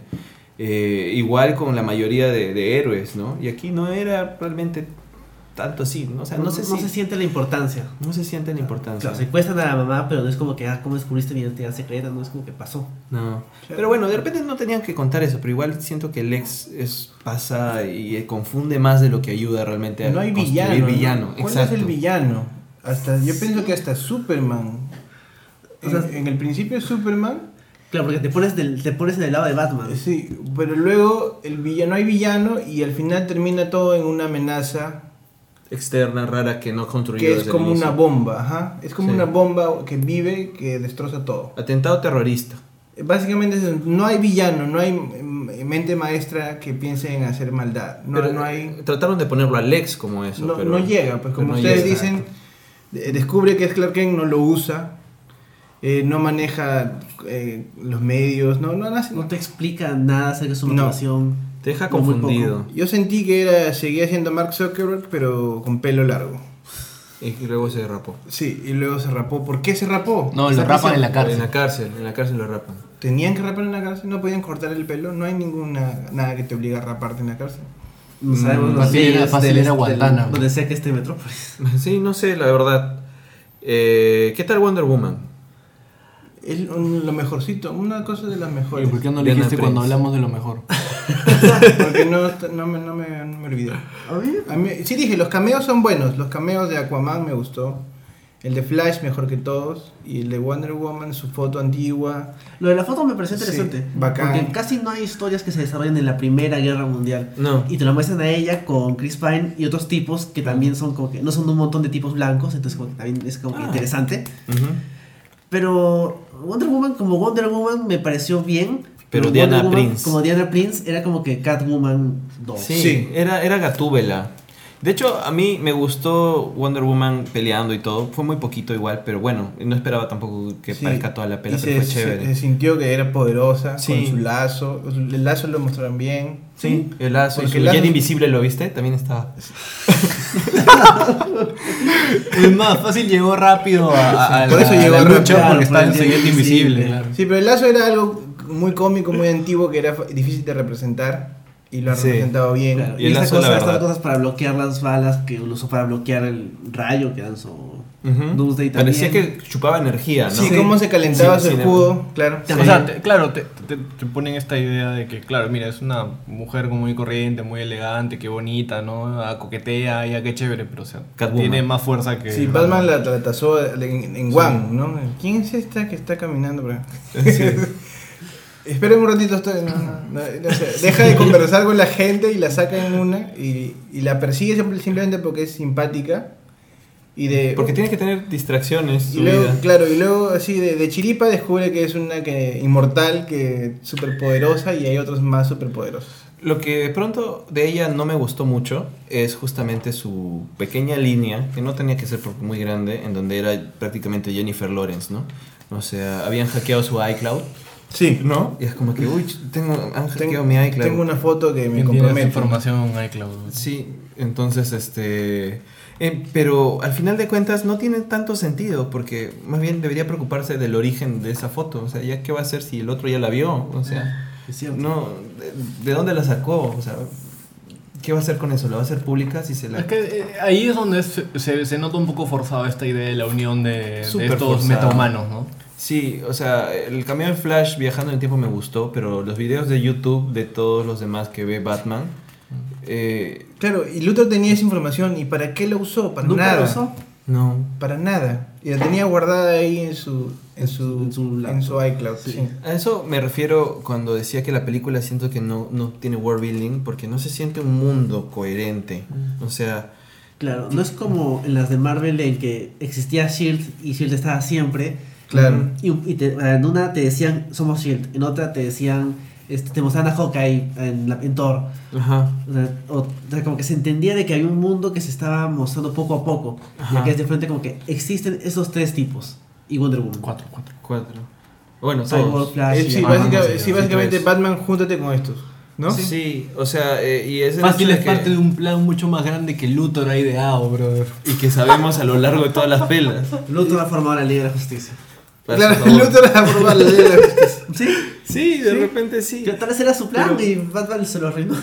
Es que es, es el hecho de que pronto también la forma en que presentas a tus personajes por primera vez, por más de que sea un cameo, eh, son de- interesantes. Creo que los dos cameos de Flash son interesantes. Los ves de manera activa, ¿no? Pero Aquaman con su selfie stick en el agua. Haciendo un este, comercial de champú. champú- su shampoo, aguantando pobre Jason Momoa, recordará sus épocas en Baywatch en donde aguantaba mucho. No se entendió lo de. De verdad no se entendió lo de Aquaman. O sea, Aquaman dentro de un barco en ruinas que estaba buscando la joya esta de Titán. Está haciendo como la sirenita buscando reliquias del mundo Sí, humano. ¿no? Sí, No, no, sí, y estos submarinos lo descubren, él se, se siente este, los paparazzi. Y se queda un ratazo, no lo destruye, ¿no? Es No, no, es- se quita, ¿no? Supersónicamente. Sí, es. ¿Y el otro cuál es? Flash, Eh, no, de- es- Flash, sí, Flash Flash lo Cyborg, salvando Cyborg. gente. Cyborg. Cyborg. El papá lo, lo cura, ¿no? Con una aleación rara. Que Con se un le- cubo medio cósmico, cubo cósmico, pero no. Sí. Es una aleación de metal que se le pega. Yo Ajá. entendí que era lo eso. completa. Claro. Sí. Siento que es una forma muy pobre y muy rápida simplista, de, o sea, simplista. o sea, es lo único que re- resume esta película. Eh. Todo es, lo intentan resolver de la manera más simple, menos este, elaborada posible. Pero es la materialización del deseo del, del estudio. Es tenemos que hacer Avengers nosotros. Y tenemos que hacerlo como sea. Y tenemos que hacerlo distinto a ellos Tiene para que que no parezca copia, para que no, No, podemos parezca. esperar cuatro años No. para hacer Avengers. Tiene, que- Just- Justice League tiene que ser Sí, ya. Tiene que ser ya. Y necesitamos la misma plata que ellos están juntando. Es, es eso. Sí. Y, de- y si todo parte de eso, todo sale mal. Y como estudio tenemos a John Peters teniendo los derechos de, de Superman por largos años y que y él no lo van a sacar porque los tiene, entonces tiene que ser y tiene que ser parte de la historia y él quería que haya una araña gigante en un Superman y osos polares, entonces tienen que estar. Y está también Goyer que está amarradazo con ellos y está Y- Snyder que tiene todas sus películas con ellos. Y Chris Terrio, que es el amigo de Ben Affleck, que no, no, no ha aportado mucho, siento. O menos que le haya metido más Batman y bueno. Sí, probablemente sí. Es, es todo, digamos, el, el amalgama del gran estudio que no se está haciendo cargo exclusivamente de esto, sino que es un estudio que tiene un montón de proyectos y un montón de cosas. Que no, uno- que no lo ama como alguien como Marvel Studios ama a sus personajes. que Marvel Studios no hace otra cosa más que sus No, películas. Mal que bien, Marvel Studios está, también tiene sus planes mandados por la editorial, bueno, por las cabezas. Disney. Por Por Disney. Disney, claro. Pero se siente un poco más Cariño a trabajado. sus personajes. O sea, sí, Tiene Es que- cariño, eso es más- nada más. Respeto al cómic y cariño. A los fans. claro, porque ¿Y por, por qué votaron a Edgar Wright? Porque no respetaba lo que ellos creían que era... Es que ellos tienen un o no. Claro. Ellos tenían como que una línea y él no se acomodaba. O sea, Sí. Fácil, la película hubiera estado mejor. pero- Eh, permitirle a estos, estos eh, mamotretos a Snyder era imposible pues en un, en un estudio como Marvel, ¿no? Como, de- como Warner. Sí. Ah, claro. Estoy haciendo la comparación. Sí, sí, claro, sí, porque al final de cuentas eh, el plan de Marvel también es súper distinto, o sea, ellos agarran directores medio inexpertos, con poca experiencia. Baratos. Más manipulables también, ¿ah? Porque el verdadero como que eh, director de orquesta detrás es. Sí. Y, y Feige tiene toda esta línea y se nota que hay un norte hacia donde disparan. Y han tenido pasos. Primero, se le salió bien Iron Man y Hulk. Dijeron, "Ya, entonces hagamos, a ver, probemos Avengers. Construyeron Avengers. Luego, bueno, ya tenemos, hagamos fase 2. A ver, juntemos todo esto y a ver qué onda. Llegaron a la segunda fase. Pero ya presentaron desde el inicio que iban a ir a algo relativo a los, a los, este, los las gemas del infinito. Y han tenido errores como Avengers 2 y pueden Por la- corregir el curso, ¿no? Sí, ha tenido películas también más o menos malas, pero, no, o sea, nunca tan, tan O sea, malas. o sea, las películas de Marvel tienen problemas, pero tú nunca ves una película de Marvel y dices, ¿qué le están haciendo al personaje? O sea, No, nunca, Salvo tal claro. vez Black Widow en Black Avengers Widow. 2, Sí. que ahí sí se les fue un poco la mano, pero no, es- no, o sea, Thor 2 es una película así nomás, pero tú no ves Thor 2 y dices, ¿qué le están haciendo Thor? O sea, Thor, ¿por qué está No, haciendo claro, esto? claro. Es como No. que es Thor, o sea, está- es un guion mediocre, pero es Thor. Donde, donde de pronto tienen más errores es. eh, no han tratado bien a todos sus personajes femeninos. Más que nada Black Widow. Y de ahí Solo es tiene el a hecho. Black Widow y Gamora. Bueno, pero Gamora tampoco es que le dieron tanto espacio. Es una sola película. Pero es una sola película, sí. Y es el hecho de que algunos villanos tampoco son chéveres. O sea, Ronan, este. Claro, pero, o sea- el, el noveno doctor. o sea, pero al final de cuentas terminan siendo películas redonditas. Claro, además, o sea, Ronan no tiene nada de interesante, pero al menos es un tipo, es un tipo disfrazado al que le pegan, a diferencia de Doomsday, que es una cosa armada y... Es una tortunilla con hijo, con alguna troll de Moria. ¿no? El Es troll troll de Moria. El troll. Sí. Sí, sí, se escapó del universo de Tolkien y llegó a. Sí, Y el troll de Moria fue hecho el 99-2000. Y estamos en el 2015 cuando le hicieron este troll. Y y es, lo hacen peor. y es peor. O sea, no, han pasado 15 años de, de CGI y no, no es posible que permitan eso. Eh, Y bueno, volviendo al tema de, de los directores, Marvel le va mejor cuando de pronto tienen algunas, algunas historias más particulares, aisladas de su universo más, más cohesionado, como Guardians of the Galaxy, o de pronto Ant-Man tiene un Ajá. estilo particular, y donde los directores exploran un poquito más, pero respetan al personaje, exploren lo que quieras, pero de pronto trae algo original, bonito.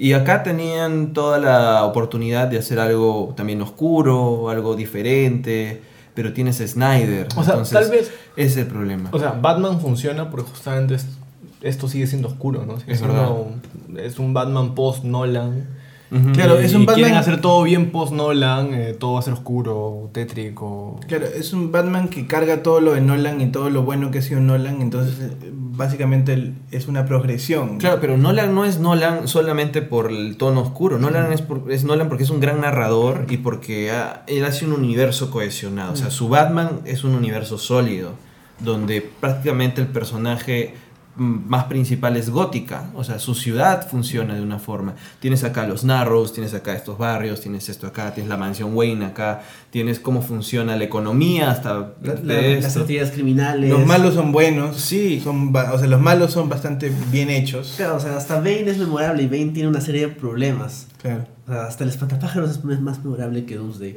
Sí. El espantapájaros, eh, Cillian Murphy es un estupendo actor. Y todos, todos los actores que contrató de villanos eran muy buenos. Sí. Sí, en cambio Batman v Superman Dawn of Justice Siempre trabajan con los mismos actores Nolan. es verdad, sí. Sí, pero, gente- No, pero es que es genera por algo. relación, Es por algo. relación con ellos y luego sigues No, repitiendo. bro, tranquilo, tranquilo, relaja. Tom Es Hardy ¿no? No Les tocan a Nolan y saltan. ¿no? Hay gente que endiosa a sus directores. tío. Bueno, pero y además Nolan se sigue, se sigue llenando de plata con Batman vs Superman. Ah, sí. Como. Sí, sí, pues, pero al final de cuentas está haciendo sus otras Pero historias. está bien que invertamos en su chanchita para Interstellar, para, Para que ahorita sale, saca otra. para que saquen Interesante. ¿Qué cosa saca ahora? Por ahí, de ahí hablamos de eso. Ya. en otro podcast. Ya. ¿Cómo podemos concluir con las Y con lo que viene, ¿no? Justice League y. Sí, pues, ah, de repente también. O sea, yo sé que. Ah, ahorita esta película genera mucha controversia. La gente está conversando un montón. Le ha ido muy bien en taquilla. A Le Snyder le van a dar un montón de pelas. Va a caer su bono y va. Sí. o Eso sea, está mal. Eso está mal. Sea, es que es inevitable. Es, es la primera vez que Batman y Superman han peleado en el cine. Sí. Cinco, minutos. O sea, cinco minutos, pero la gente no lo sabe. Y por más de que nos parezca, no sé, bueno, la evaluación de la pela para mí no me gusta porque es mediocre. No creo que sea mala, o sea, no creo que sea Si pésima. le no hay- ponemos nota de colegio, ¿cuánto le pondríamos? o sea, no es Fantastic Four. Fantastic Four tiene 0 sobre 0. Esta de aquí puede tener un casi 11, ¿no? O sea, aprueba, no es un desastre. No, es un 11. Aprueba en la católica, pero no en la OPC. Al revés, ¿no es? No, pero es que no, la no. católica pasas con 11 y la Ah, base sí. pasas con 14. Ah, cierto.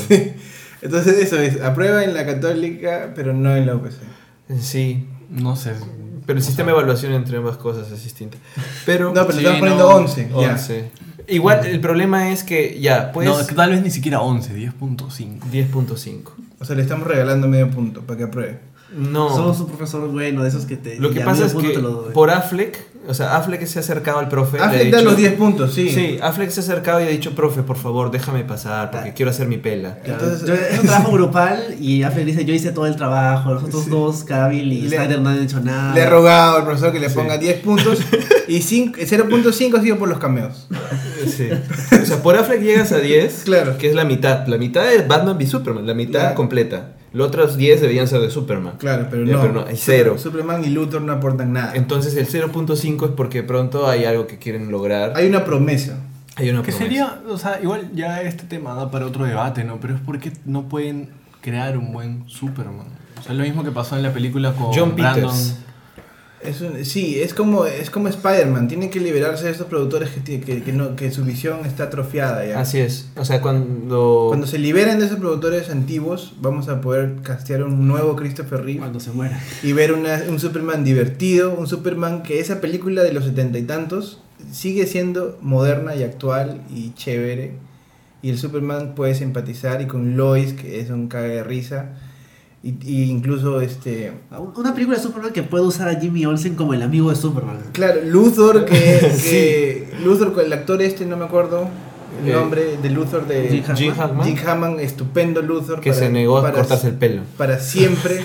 Me voy a recordar de él escapando de la cárcel con su, con su Sí. compinche. Pero igual cada, Clonando cada digamos, lo paja de, de los cómics en realidad es que se van actualizando para nuevas generaciones. Igual, por eso hay retcons y todo y aparecen, pero tratan de mantener la esencia del personaje. Claro. En las películas debería ser igual, o sea, van a haber muchos cambios, nada va a ser exactamente igual al cómic, pero mantengan la esencia de los personajes, eso es lo único que pide un fan realmente, ¿no? O sea, hasta Supergirl está mejor adaptado que, Sí, es que, este, su- que este Superman de... Oye, sí, el eso es crossover de. Supergirl con Flash va a ser mejor que Batman de Superman. Eso es, eso es está, eso, vergonzoso. eso da misa, lo ha dicho Enrique Castillo.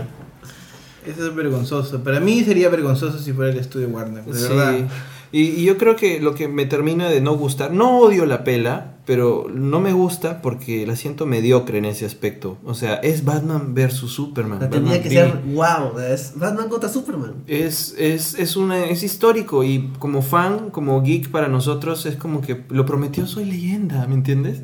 Es como que estuvo vaticinado, es, es un momento y da gusto poder ver estas cosas en el cine en esta época, ¿no? O sea, antes no se podía, no lo podían hacer bien, no tenían los recursos. Y lo que molesta es que ha sido un desperdicio. Es un desperdicio, de, sobre todo de propiedades intelectuales a las que no se les ha tratado justamente, creo.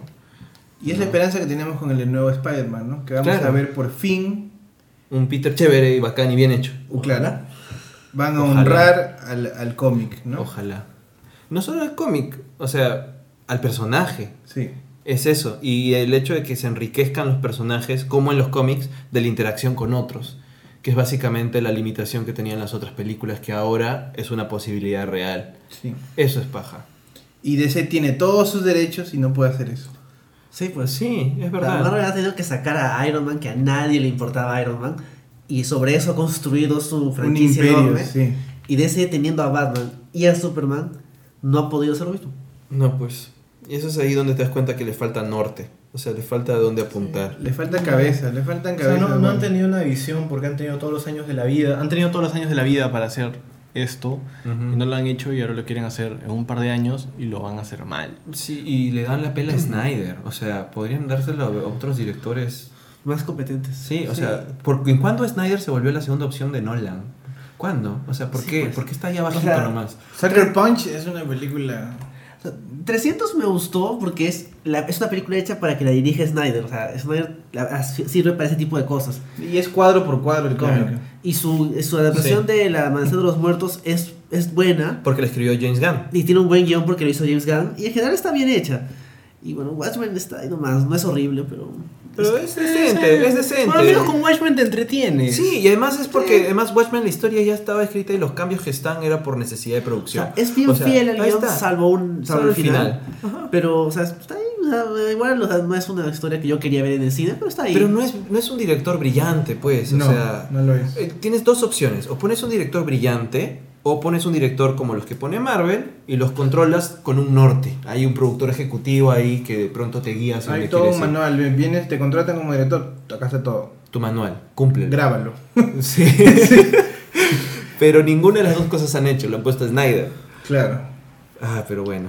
Hemos rajado mucho ya en esta última parte. Sí, o sea, la- la- la- o sea, parte sí. de los millones, así que normal. Sí, no, o sea, como el meme, ¿no? Mira, aquí está Snyder sufriendo por todos tus comentarios, frotándose con muchos dólares. Sí, y al final la, la defensa que tienen la gente que le gustó la película, porque todos tienen derecho a opinar en realidad. Hay gente que le va a gustar, gente que no le va a gustar, pero lo que sí de pronto a mí me, me afecta o me ofende un poquito es el hecho que digan que si no te gusta es porque no lees cómics, porque la peli está hecha para gente que lee cómics. O sea, esa es la respuesta más común que escucho en redes sociales. O sea, Y la los gente que lee cómics le gustan las incoherencias, ¿es lo que está diciendo? Estarían insultándome a mí porque yo leo cómics.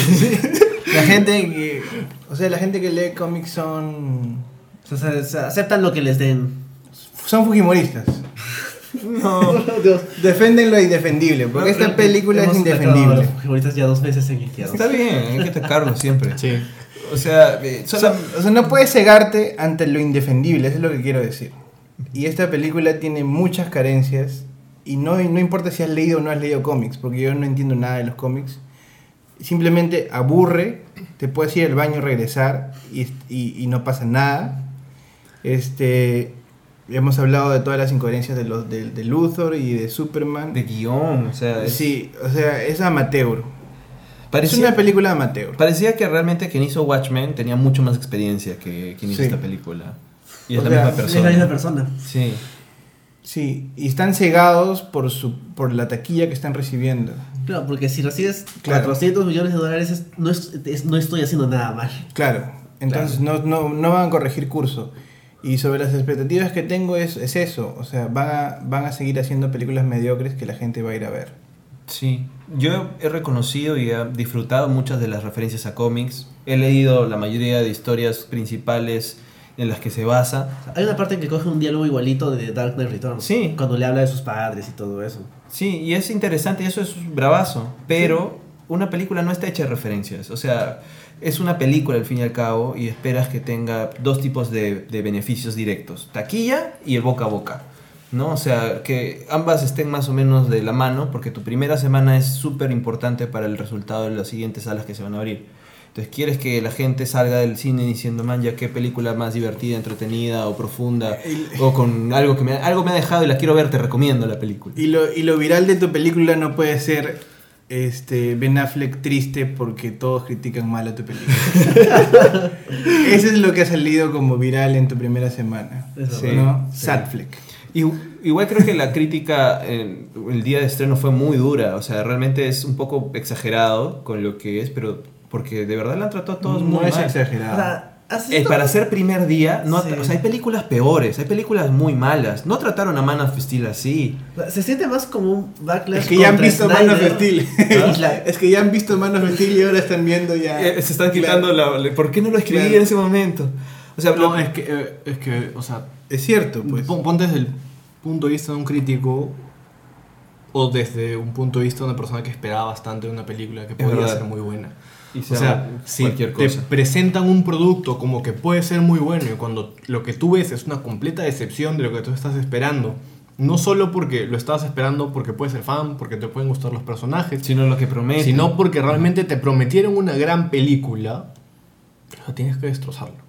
Sí, pues como esta en realidad. O sea, Es y, eso. y- y el- y a los productores, al director, le puede gustar o no, o no la crítica, pero o sea, es lo que la gente tiene que decir.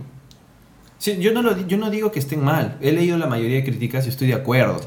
Sino que digo, justo han salido para esta pela cuando hay muchas otras malas también y no los han destru- destruido con tanta hazaña, ¿no? Aunque creo que tiene sentido por lo que tú dices. O sea, esta película prometía un montón. Tenía mucha expectativa. mucho potencial, Sí. sobre todo con las dos más las dos propiedades intelectuales más grandes de DC, o sea, Batman y Superman al final. Creo que de los cómics en general. y de los cómics en general, sí, Sí, son, son los los dos más- primeros más superhéroes. Sí. Son los dos primeros superhéroes, digamos, este, más reconocibles. Todos los conocen. Todas las generaciones los conocen. Y es un desastre de pela, pues. Sí, y, y bueno, y a futuro te deja otra vez la incógnita. Ya a ver, la ley de la justicia se va a formar, pero ¿para qué? No hay una motivación hasta ahora explicada de por qué es necesaria la ley de la Para justicia. defender No, la y, justicia. y lo dice Batman, este, pero ¿por, ¿contra quién vamos a pelear? No sé, tengo un presentimiento. Eso es los productores de Warner diciendo, ¿qué, ¿de qué va a ser la ley de la justicia? No sé, ya No sé. pensaremos. Ya se nos ocurrirá. Sí. No sé, tengo un presentimiento que vamos Sí, a hacer tengo esto. Anda, compra unos cuantos cómics y ahí veamos a quién Sí. sale. Sí. Así, recortamos una página, las pegamos y ahí sale.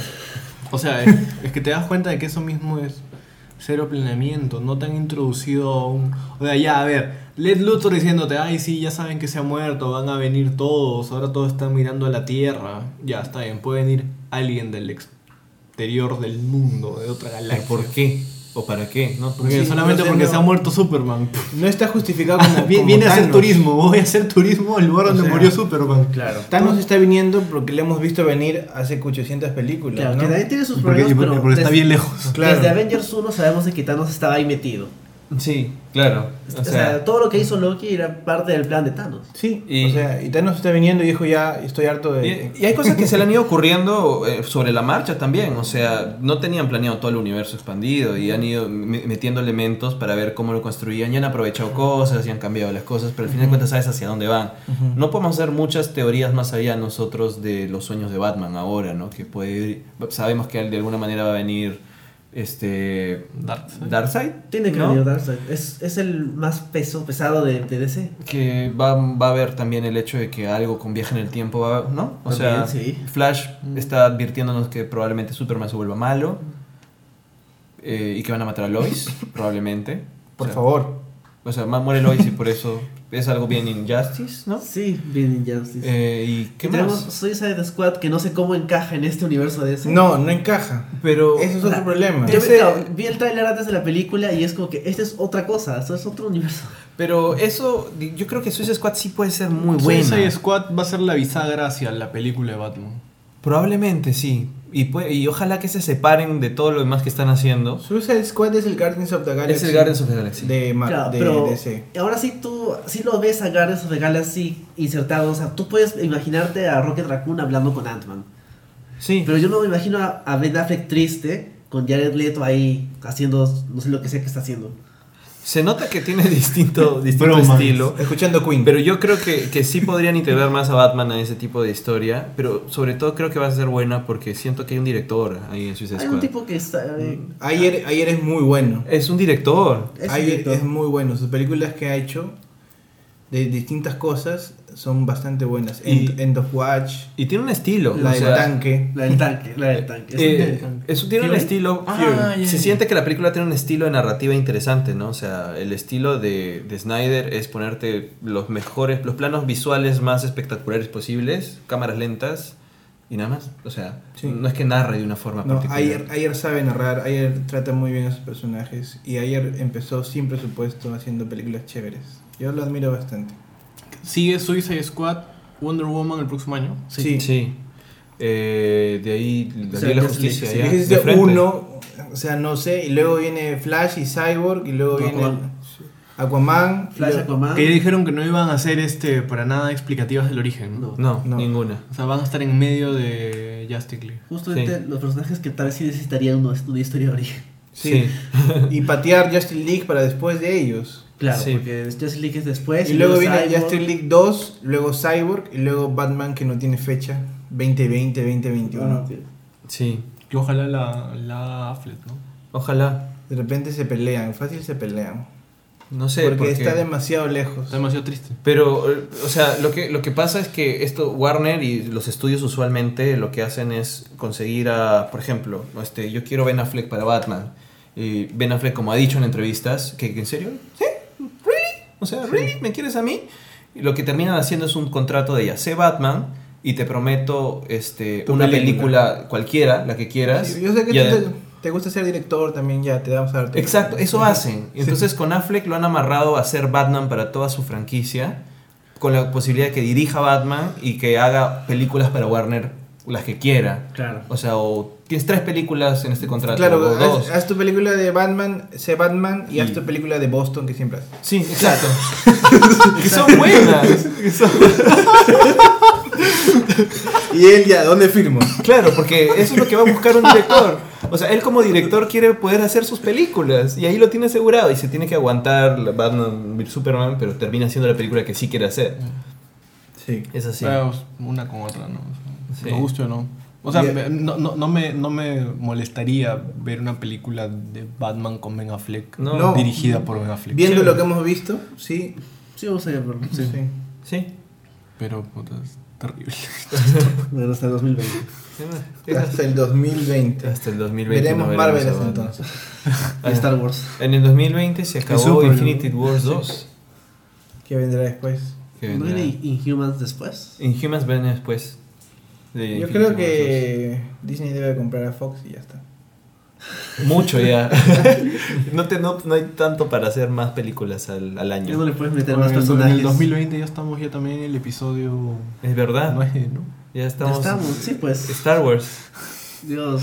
Sí, hay mucho que ver. Y se- es que se- Y van a ser 10, 11 y 12, te apuesto. Por las puras vamos a ver las películas de DC.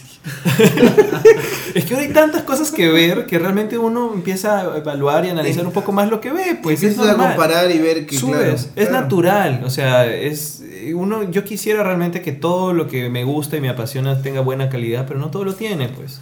Entonces, Y tienes que hacer sacrificios y eliges lo que es mejor. Exacto. Claro, en este caso igual la vimos, porque O Sí, sea, igual todos sabíamos que no había forma de que DC sea Marvel ni que Marvel sea No, DC. está bien que sean distintos. Sí, está bien que sean distintos, pero que sean buenos, ¿no? O sea, Exacto. que, que no Claro. desaprovechen personajes, que no jueguen con al final la expectativa de la gente, porque al final te sientes estafado. Sí. Bueno, hemos terminado triste este podcast. Sí, en, en esperanza. Como, Hemos terminado como así, la- como Como una película de Snyder. Como Sad de Affleck. Comenzamos bien, tenemos un primer buen primer acto y tercer acto es cualquier cosa. Sí. Así es este Ya, mete todas las escenas de peleas posibles y que muera Super. De- destruye la ciudad y di que felizmente la gente se salió y por eso no está Que la gente chambea hasta las 6, ¿no? Y, le- y le- y lo llamó a Nolan. Nolan, ¿cómo termino mi película? Tienes que dar ahí un cliffhanger. Ah, ya, levanto la tierrita. ¿Por qué está dando la tierrita? Superman no es. No es antigravedad. telequinético. No. No, pero bueno, podría ser el Superman de energía, ¿no? El O sea, Flash está corriendo Oye, por ahí. pero, en- o sea, si de verdad quieren revivir a Superman, Superman no tendría que estar en esa ¿Tumba? en esa tumba, ¿no? O sea, si hacen la muerte de Superman debería estar como No es que ahí se supone que Batman está esperando que se vayan todos y se, va, a No, se va a cargar. Lex se lo debería cargar. Bueno, pero Lex no, no sé. puede. No Bueno, puede. Lex puede, ¿no? O sea, No, no creo, no, no creo que respeten nada de los cómics. o No, sea, pues, van a revivir sí. a Superman de otra manera. Sí, probablemente. con las esferas del dragón. Puede ser. Ahí no estaría respetando nada del cómic. O sea, eso va a ser. Bueno, demos por terminado este, este podcast, si no seguiremos gracias. hablando El siguiente podcast será de Civil War, ¿no? De repente yo no voy a estar. Oh, no, Roger. No vas a estar. No, sí, lo vamos a hacer la semana próxima del estreno y lo vamos a hacer con Roger. O- o- o bueno, vean si es necesario, si no, ya háganlo sin mí, no importa. sí. En realidad lo vamos a hacer sin Roger y después del estreno. Sí, es probable. Y se lo vamos a mandar en el, el archivo en audio Ah, sí. para fastidiarlo. No, se lo mandamos por post porque para que baje ya. Bueno, como verán, me voy de viaje, pero regresaré para poder seguir con estos podcasts. Gracias. Gracias a todos, amigos. Así que esperemos que todo mejore. Ojalá que Suicide Squad sea buena. Ojalá. Espero que sí. Sí va a ser porque es un paréntesis a todo. Sí. Y ya Tiene pues. Hay muchas más películas que ver que vienen. Y lean cómics y vean películas y sean felices y escúchenos. Pueden escucharnos en SoundCloud de Geekeados. También hay podcast del Streamato al Cable. También en SoundCloud y en iTunes. en iTunes también y estamos también en nuestro canal de YouTube con los resúmenes semanales y pronto vuelve nuestra web Pronto. pronto Muy pronto. Tienen. Así que eso es todo amigos Eso es todo. Chao. adiós Despídense todos. Adiós, adiós.